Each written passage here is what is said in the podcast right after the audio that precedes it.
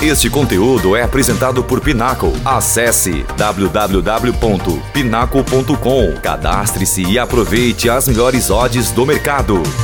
Fala galerinha do MF, aqui é o Leandro Correia. Está no ar mais um podcast MF e um podcast com um tema especial para falarmos um pouco do Arsenal, que nada mais nada menos é o atual líder da Premier League e encerrou sua participação nesta paralisação para a Copa do Mundo na liderança da competição inglesa, à frente do favorito Manchester City, cinco pontos à frente, e, e, um Manchester City com Erling Haaland batendo recordes, fazendo muitos gols a cada rodada, mas mesmo assim a regularidade do, da tropa do Arteta, como é falado nas redes sociais, a, acabou sendo mais é, imponente e, consequentemente, os Gunners estão né, é, em um processo muito bacana nessa liderança, desde a primeira rodada até o momento o, a equipe londrina na liderança. Então vamos falar um pouco sobre alguma, alguns é, processos e determinadas características que estão fazendo com que o Arsenal esteja é, nesse caminho, em um caminho que pode sim render um título de Premier League, algo que não acontece desde aquela temporada mágica dos invictos em 2003 2004. Mas enfim, vamos é, começar com a questão do comando técnico.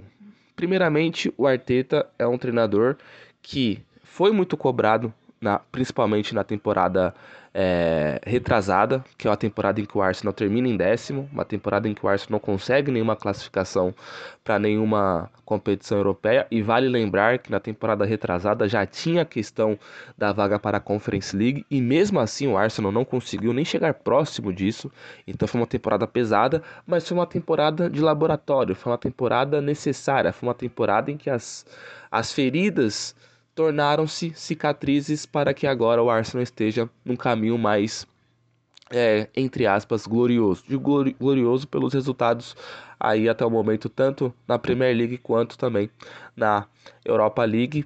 Vale lembrar que o Arsenal já caiu né, na Copa da Liga Inglesa, mas sabemos que a Copa da Liga Inglesa não é um campeonato em que as principais equipes da Inglaterra dão muita importância. Então, é, não é algo muito significativo. Então, nas duas principais competições que o Arsenal focou nessa primeira parte da temporada que foi interrompida por conta da Copa do Mundo, o Arsenal está muito bem. Terminou líder do grupo da Europa League e também termina líder é, temporariamente agora da Premier League. Então, por conta disso, o Arteta ele acaba sendo é, prestigiado pela diretoria, apesar dos resultados. Vale lembrar que o Arteta em seis meses consegue dois títulos.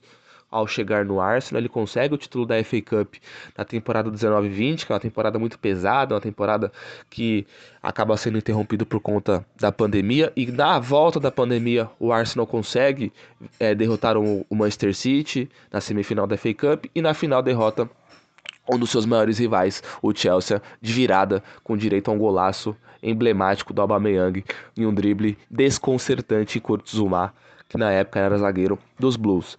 Então, por conta disso, esse respaldo do título da FA Cup fez total diferença nessa temporada retrasada. E aí, por conta disso, o Arteta, através desse insucesso, fez algumas modificações. E a principal modificação foi a questão de rejuvenescer o elenco e trazer nomes é, que não tenham suporte de ser medalhões algo que o Arteta não soube lidar muito bem. O Arteta nitidamente não tinha é, um bom relacionamento com jogadores considerados medalhões, jogadores considerados estrelas. E aí vou especificar dois nomes em si. Lacazette e Aubameyang. Inclusive, o Aubameyang deu uma entrevista recente dizendo que o Arteta não sabe lidar com estrelas. Uma crítica muito forte e de uma maneira muito tranquila ele fala isso na entrevista. E na realidade, não é uma mentira acaba sendo que é uma verdade. Só que da maneira que o Aubameyang fala, não é uma maneira muito bacana de você expor alguém. Mas enfim, não, mas também temos que ser é, sinceros e honestos. É algo que é verdade. O próprio Arteta deixa isso nas entrelinhas quando ele fala sobre jogadores um pouco mais é, com essa chancela de medalhão, com essa chancela de estrela. E por conta disso, a partir do momento em que o Arsenal não consegue nenhuma vaga para nenhuma é, competição europeia, o Arsenal faz um campeonato, uma, uma Premier League muito bacana, muito boa em 2021, 2022. O problema é que o Arsenal ficou basicamente 95% da competição no G4, para que na reta final não conseguisse a vaga para a Liga dos Campeões, algo pesado, algo que nitidamente afetou o, o elenco, principalmente quando ele percebeu, quando né, os Gunners perceberam que o Tottenham estava numa crescente, vinha numa fase muito boa com o Antônio Conte, e aí na última rodada o Tottenham assegurou a vaga para a Liga dos Campeões.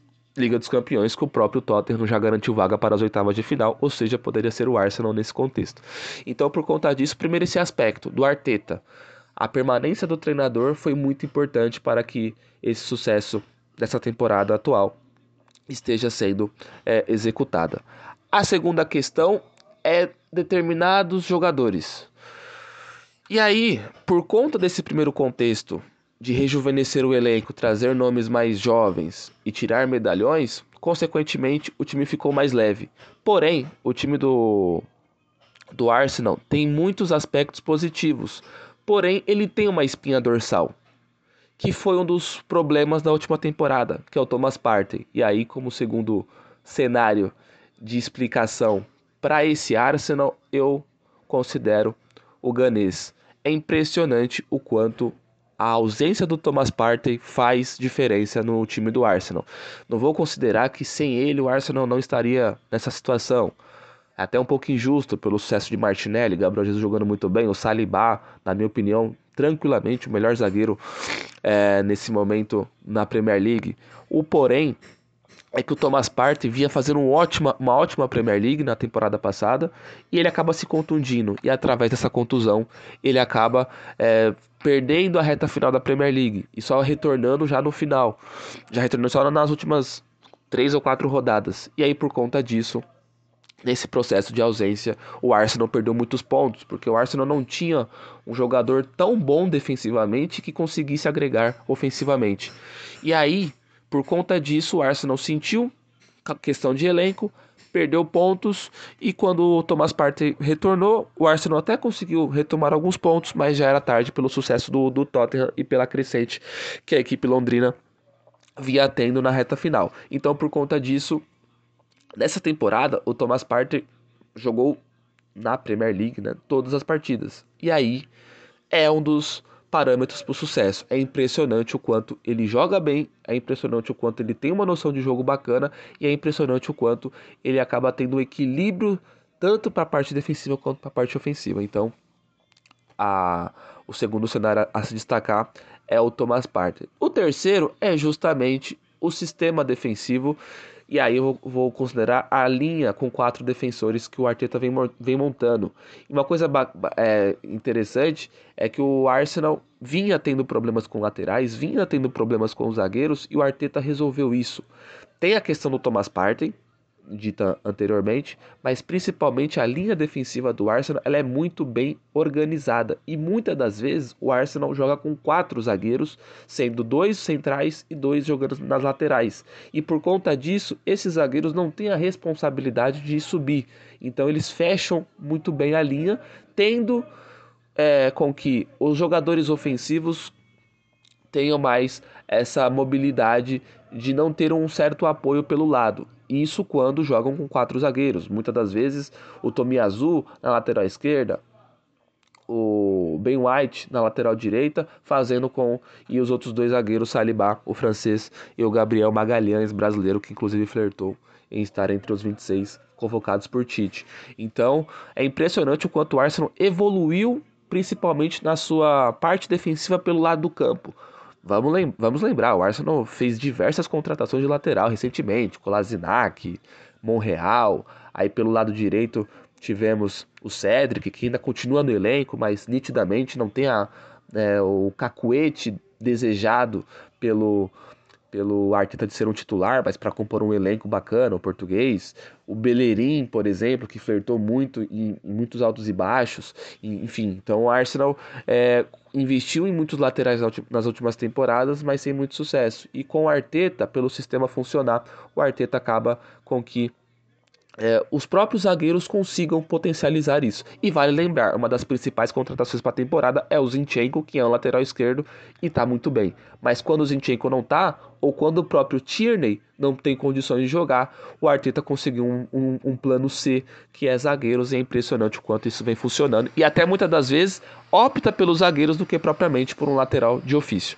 Então, essa questão do sistema ofensivo tá muito interessante no, no lado do Arsenal. E o quarto cenário, para não, né, não, não ficarmos muito é, alongados aqui com o assunto, só para dar um resumo desse Arsenal, é o sistema ofensivo, não tem jeito. O sistema ofensivo do Arsenal está muito interessante, é impressionante o entrosamento e a mobilidade. É. Citamos anteriormente a questão do Aubameyang, a questão da Lacazette, e quando você tem uma referência muito forte, que era do jogador da seleção do Gabão quanto do francês, você tem uma referência muito forte e, consequentemente, passa pela cabeça aquela, entre aspas, obrigação de você definir a jogada para ele.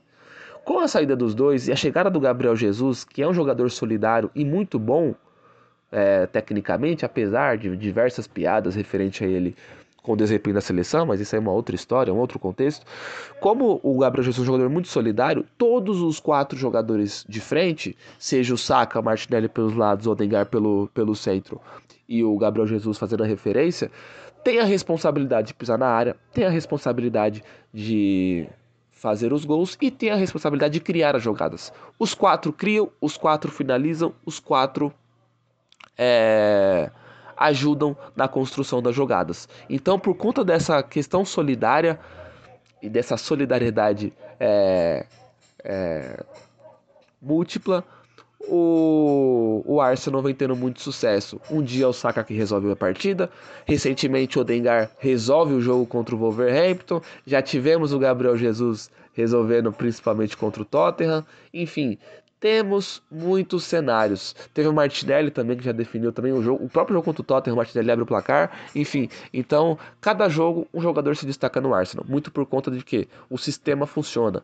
É um 4-3-3 que vira um 4-2-3-1. É um sistema em que o Gabriel Jesus dá liberdade para infiltrações, não só do Odegaard, mas também do próprio Chaka. O próprio Thomas Partey que ataca pouco, mas nessa temporada vem finalizando mais do que na última. Enfim, é um sistema muito que funciona muito bem. É um sistema que os jogadores não guardam posições. É óbvio que tem uma estrutura, tem um, um início, tem uma projeção, mas através dessa projeção os jogadores acabam se sentindo tranquilos e entendendo o que o adversário está propondo, eles acabam ali é, rendendo um jogo muito agradável, muito versátil e difícil de ser marcado. É tanto que o Arsenal, é, em todos os jogos até o momento desta Premier League, ele marcou gols. Então, isso mostra o quanto o ataque vem funcionando.